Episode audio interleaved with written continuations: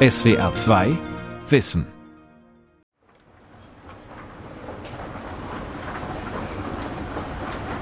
Julius Schäufele steht in der obersten Etage des großen Kaufhauses Galeria, früher Karstadt, am Berliner Hermannplatz, gleich neben der Rolltreppe. Er zeigt auf die Überdachung der Restaurantterrasse. Also hier draußen sehen wir ähm, ein Stahlpergola auf der Terrasse. Stahl hat zum Beispiel einen sehr hohen CO2-Fußabdruck. Das ist auch noch verkleidet mit Aluminium. Also hier haben wir viel Metall, was heute zwar ins Recycling geht, aber auch durch das Recycling neue Emissionen erzeugt. Gerade wenn man sowas wieder nutzt, hat man natürlich schon mal eine hohe Einsparung. Die Wiedernutzung von Bauteilen. Diesem neuen Geschäftsfeld hat Schäufele sich verschrieben. Er ist Mitgründer der Firma Concula, die Baumaterialien nach ihrer ersten Nutzung weiterverkauft. Man hat hier eigentlich einen recht hochwertigen Innenausbau. Das Berliner Kaufhaus soll teilweise abgerissen werden. Lampen, Wandverkleidungen aus Aluminium oder Holz, Fassadenelemente. Vieles kann dann anderswo wieder eingebaut werden. Das ist auch nötig. Die Baubranche ist ökologisch sehr rückständig. Ihr Energieverbrauch viel zu hoch. Zudem werden Baustoffe immer teurer. Es ist Zeit für ein neues Denken.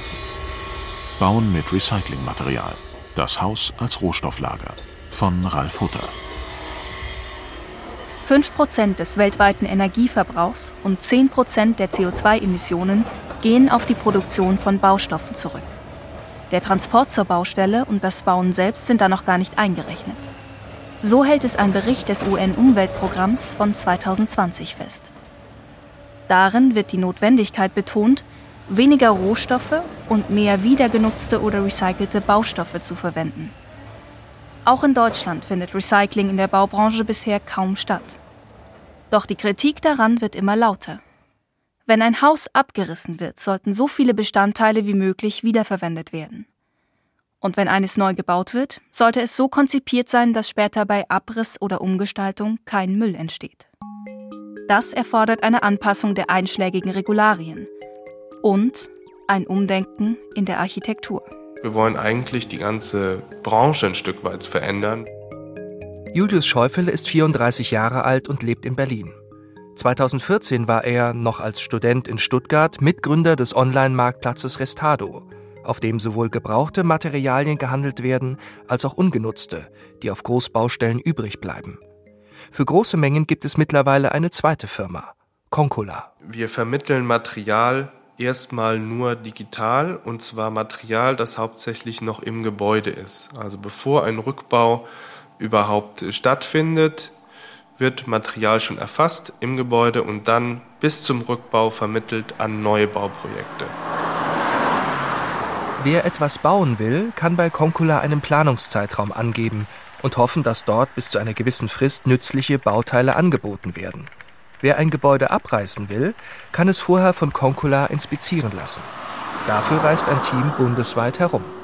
Die fahren hin in das Gebäude, nehmen das auf. Das äh, dauert je nach Größe ein bis fünf Tage. Die bewerten dann eben, wie ist der Zustand, wie ist die Marktgängigkeit, wie ist die Rückbaufähigkeit und nehmen alle Materialdaten auf. Dadurch entsteht dann so ein Materialinventar, das dann zur Vermittlung dient. So muss kein Lager betrieben werden in dem Material auf Verdacht und eventuell für lange Zeit aufbewahrt wird. Das Konzept klingt einfach, wurde aber von keiner Firma angeboten. Concula existiert seit Januar 2020 und hat seitdem nach eigenen Angaben in 25 Projekten 20.000 Tonnen Baustoffe einer zweiten Verwendung zugeführt. Auf Baustellen ist die Materialverwendung stark reguliert. Statik, Brandschutz, Schallschutz. Das Bauordnungsrecht enthält viele Normen, die von den Baustoffen und den ausführenden Firmen eingehalten werden müssen, erklärt Matthias Sundermeier, der an der Technischen Universität Berlin das Fachgebiet Bauwirtschaft und Baubetrieb leitet.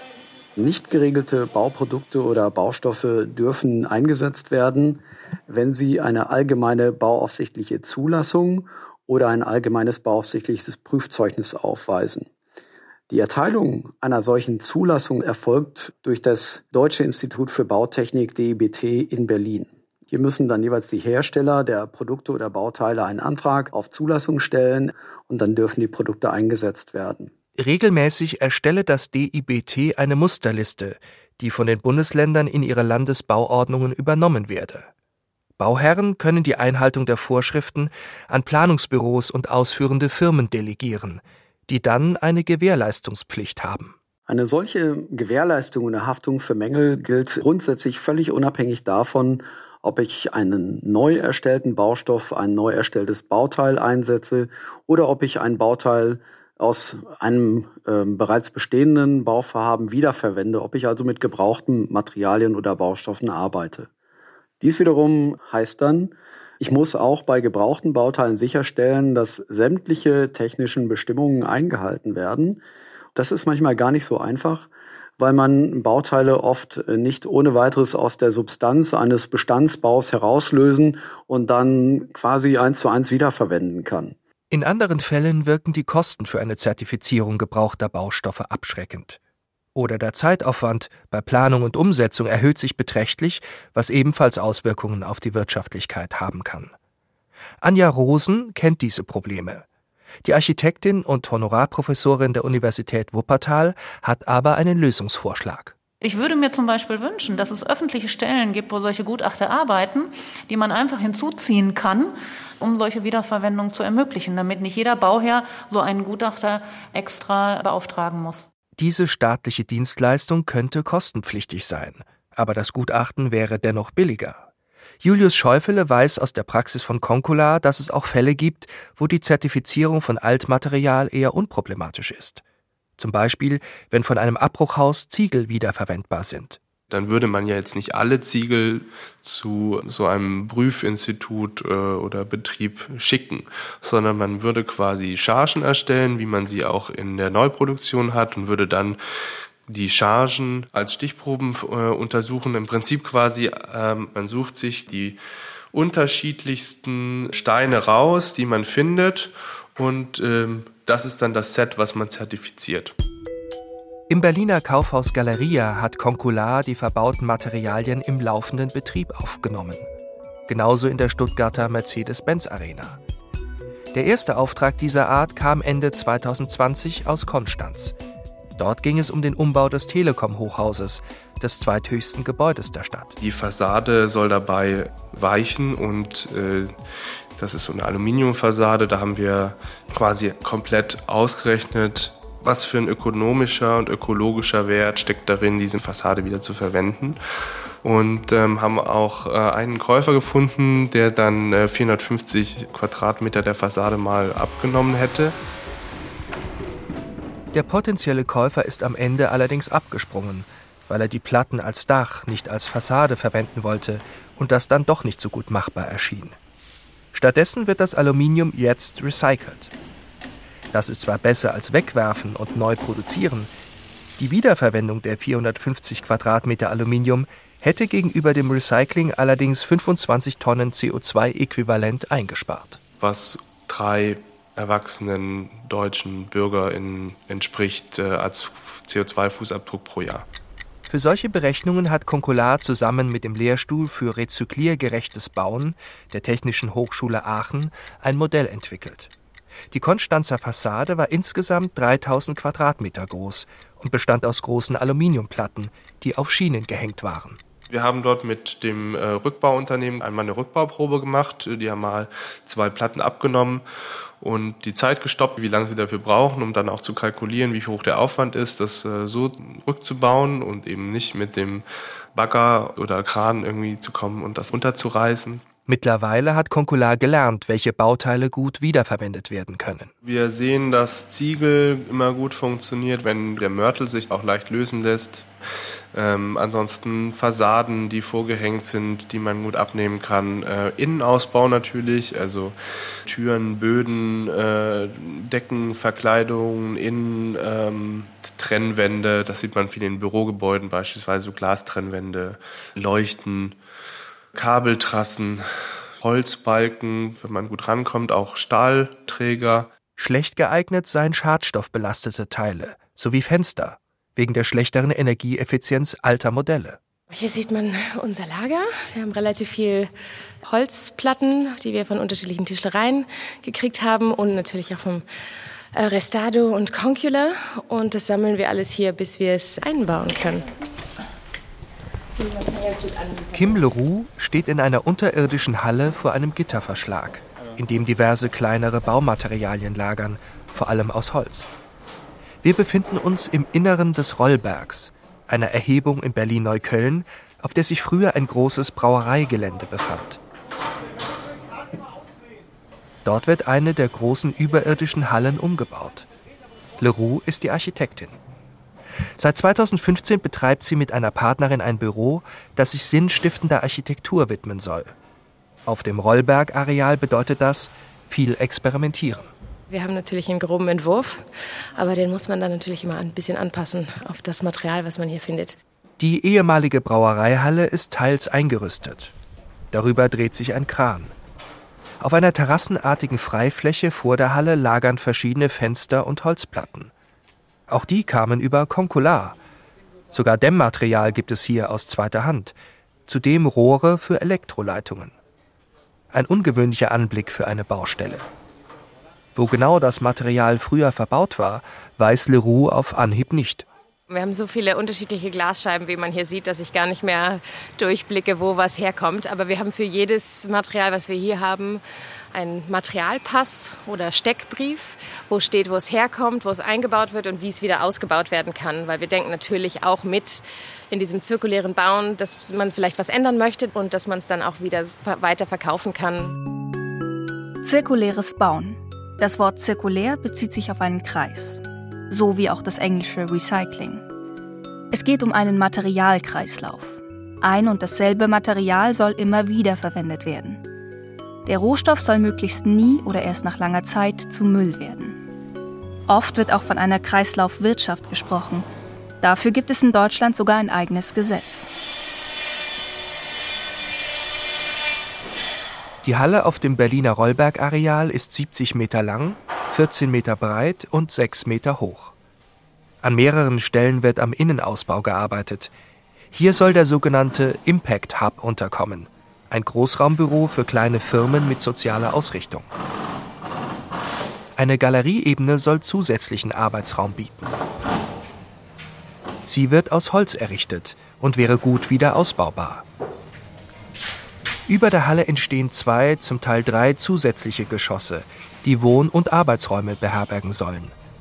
Auch Wände aus Hanf oder Stroh werden hier gebaut. Bei einem Abriss sind sie komplett kompostierbar.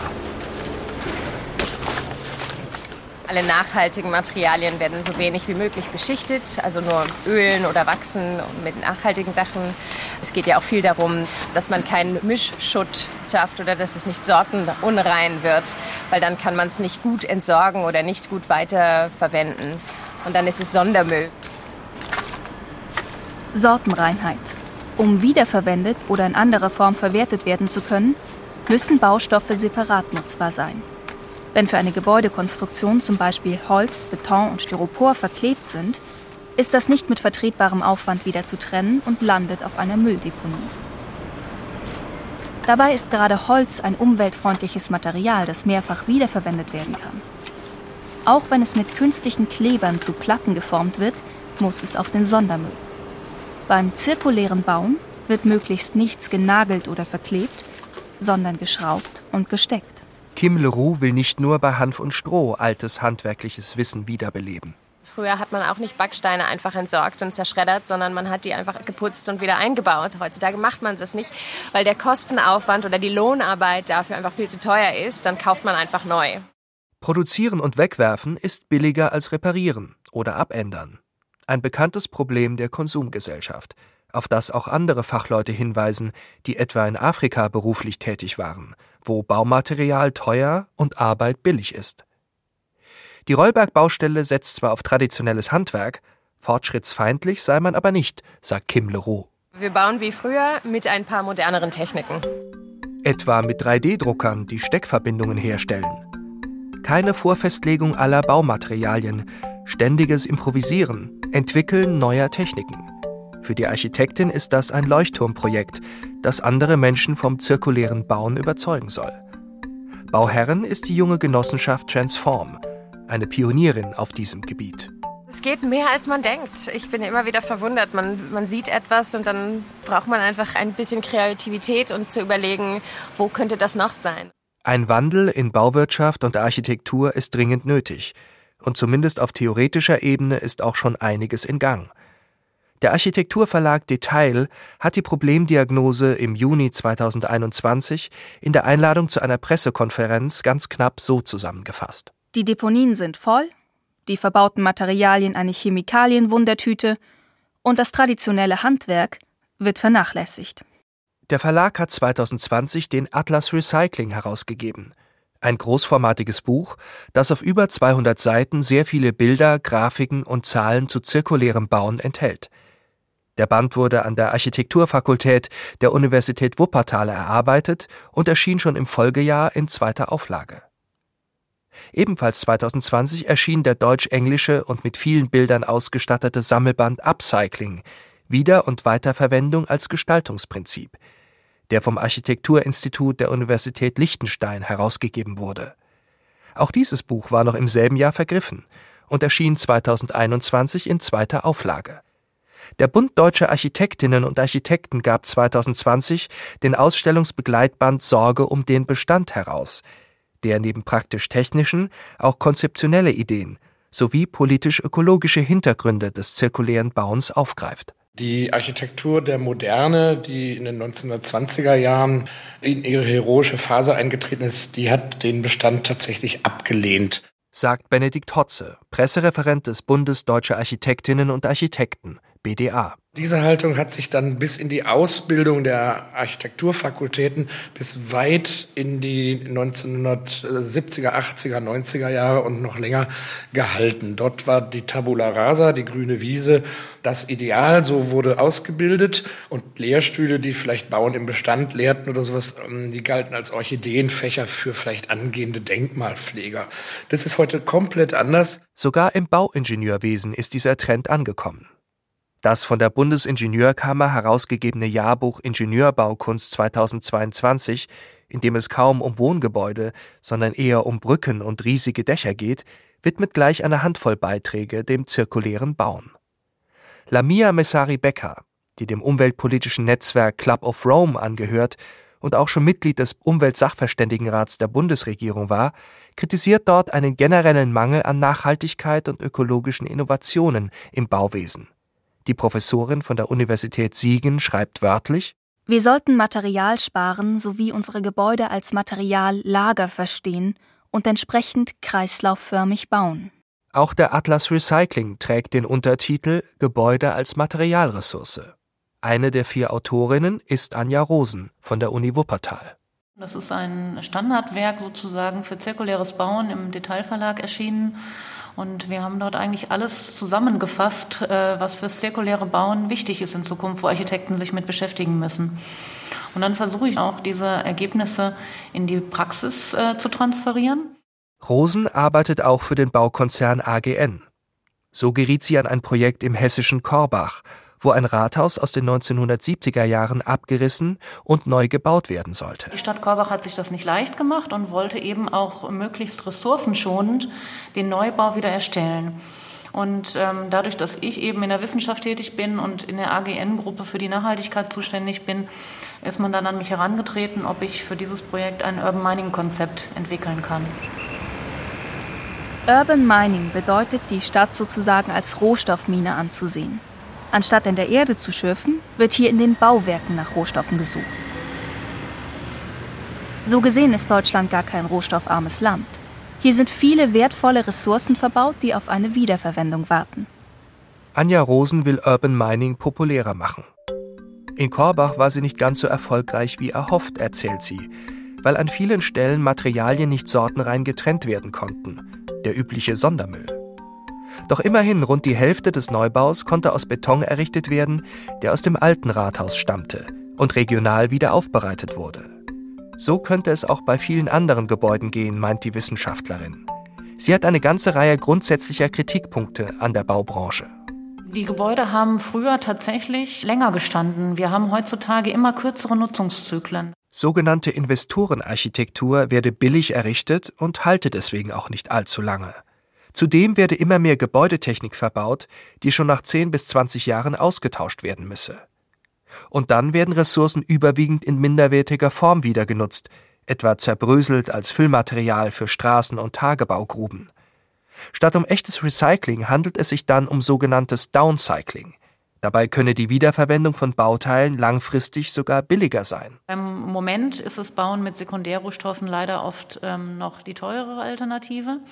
Wenn wir aber mal in die Zukunft denken, dann wissen wir, dass Rohstoffe knapp werden. Und wir haben für den Atlas Recycling Modellprojekte durchgerechnet, wo wir konventionelle Konstruktionen den Urban Mining Design Varianten gegenübergestellt haben. Und wir haben Lebenszykluskosten über einen Zeitraum von 50 Jahren gerechnet. Und in allen drei Beispielen waren tatsächlich die kreislaufgerechten Konstruktionen am Ende die wirtschaftlicheren, weil eben die Materialien langlebiger sind, weil sie nicht so häufig ausgetauscht werden müssen und weil wir dort mit werthaltigen Materialien arbeiten.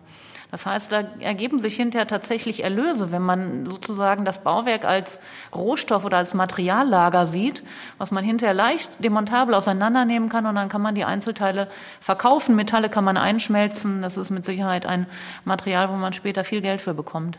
Und das nicht nur bei Stahl und Aluminium. Wenn Sie sich den Kupferpreis anschauen der letzten 30 Jahre und Sie hätten sich ähm, vor 30 Jahren entschlossen, Ihr Dach aus Kupfer zu bauen, dann können Sie es heute zurückbauen und würden das Doppelte an Geld dafür bekommen. Gegenüber herkömmlichen Dächern, wo Sie Entsorgungskosten bezahlen müssen. Aber auch bei ganz grundlegenden Baustoffen steigen die Preise bisweilen sehr stark. In Deutschland werden die Abbauflächen für Sand und Kies knapp auch wegen der Konkurrenz solcher Flächen mit Naturschutz, Siedlungsbau und Nahrungsmittelanbau. Das führt inzwischen oft zu langen Transportwegen. Zum Beispiel Kies, der in Berlin verbaut wird, der kommt entweder aus der Lausitz oder aus Skandinavien. Dem ist die möglichst weitgehende Wiederverwertung aller wesentlichen Baustoffe offenbar noch nicht etabliert. Nicht einmal im vorgeschriebenen Ausmaß. Laut Kreislaufgewirtschaftsgesetz steht an oberster Stelle die Abfallvermeidung. Danach kommt die Wiederverwendung, danach das Recycling und dann erst das Downcycling. Das wird nur nicht richtig verfolgt. Also die Gewerbeabfallverordnung verlangt zum Beispiel, dass auf Rückbaustellen ganz sortenrein Materialien getrennt werden. Beton von Ziegel, von Metall, von Holz und so weiter. Das wird aber ähm, auf normalen Rückbaustellen nicht durchgeführt. Da kommen immer noch mineralische Materialien wie Ziegel, Beton und so weiter in einen Container. Alle Kunststoffe kommen in einen Container, oft vermischt mit Holz, weil man kann ja beides verbrennen. Welche Behörde die Verordnungen durchsetzen muss, hängt vom jeweiligen Bundesland ab. Anja Rosen kritisiert an der Baustoffindustrie zudem, dass sie seit Jahrzehnten Materialien entwickle, die nicht recyclingfähig sind und gleichzeitig Einfluss auf die politisch gesetzten Baustoffnormen ausübe. Also sie können sich vorstellen, dass die Baustoffindustrie dort natürlich mit einem wesentlich größeren Aufwand versucht, Politik zu beeinflussen, als es altruistischen Verbänden wie zum Beispiel dem BDA überhaupt personell und finanziell möglich ist sagt Benedikt Hotze, der Pressereferent des Bundes Deutscher Architektinnen und Architekten. Von daher kann man schon in vielen Fällen nachweisen, dass Normen und Regularien äh, im Sinne der Industrie von der Politik beschlossen werden. Einfach auch, weil die Politiker es vielleicht auch gar nicht besser wissen. Der BDA ist seit langem ökologisch engagiert. Er setzt sich unter anderem für den Erhalt von Gebäudebeständen ein, um Neubau möglichst zu vermeiden, gerade auch im Hinblick auf den Mangel an bezahlbarem Wohnraum. 2019 verabschiedete er auf seiner Jahrestagung das Manifest Das Haus der Erde. Untertitel Positionen für eine klimagerechte Architektur in Stadt und Land.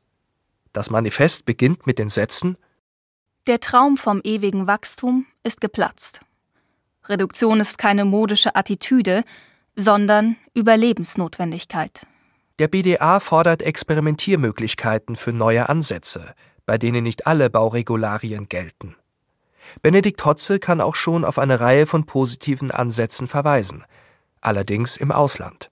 In Belgien gibt es ein Architekturbüro, das heißt Rotor. Es hat neulich einen renommierten Architekturpreis bekommen. Die machen nichts anderes, als Gebäude aus wiederverwendeten Bauteilen neu zusammenzustellen. Solche Architekturbüros sind auch aus den Niederlanden, der Schweiz und Frankreich bekannt. Die niederländische Firma Madasta erstellt zudem Datenbanken als digitale Kataster, um zu erfassen, welche Bauteile ein Haus enthält. Seit kurzem bietet sie das auch in Deutschland an. Es müsste eigentlich kartiert werden können, welche Bauteile wo verwendet wurden, damit man sie vielleicht in 30 oder 50 oder wie viele Jahren auch immer weiterverwenden kann. Das große Problem ist also die Nichtbekanntheit der Eigenschaften von Bauteilen. Dafür werden auch in Deutschland bereits digitale Lösungen erarbeitet Stichwort Building Information Management. Hotze weist auf ein weiteres großes Problem hin. Bis vor kurzem seien Gebäudeabrisse nur selten hinterfragt worden. Energieeinsparungen seien immer nur in Bezug auf einzelne Bauteile berechnet worden, etwa deren Dämmeigenschaft. Da werden die Zahlen tatsächlich immer besser. Aber der Erhalt eines Altbaus, und sei es nur der Rohbau, spare viel mehr Energie ein, weil eben nicht energieaufwendig neu gebaut wird.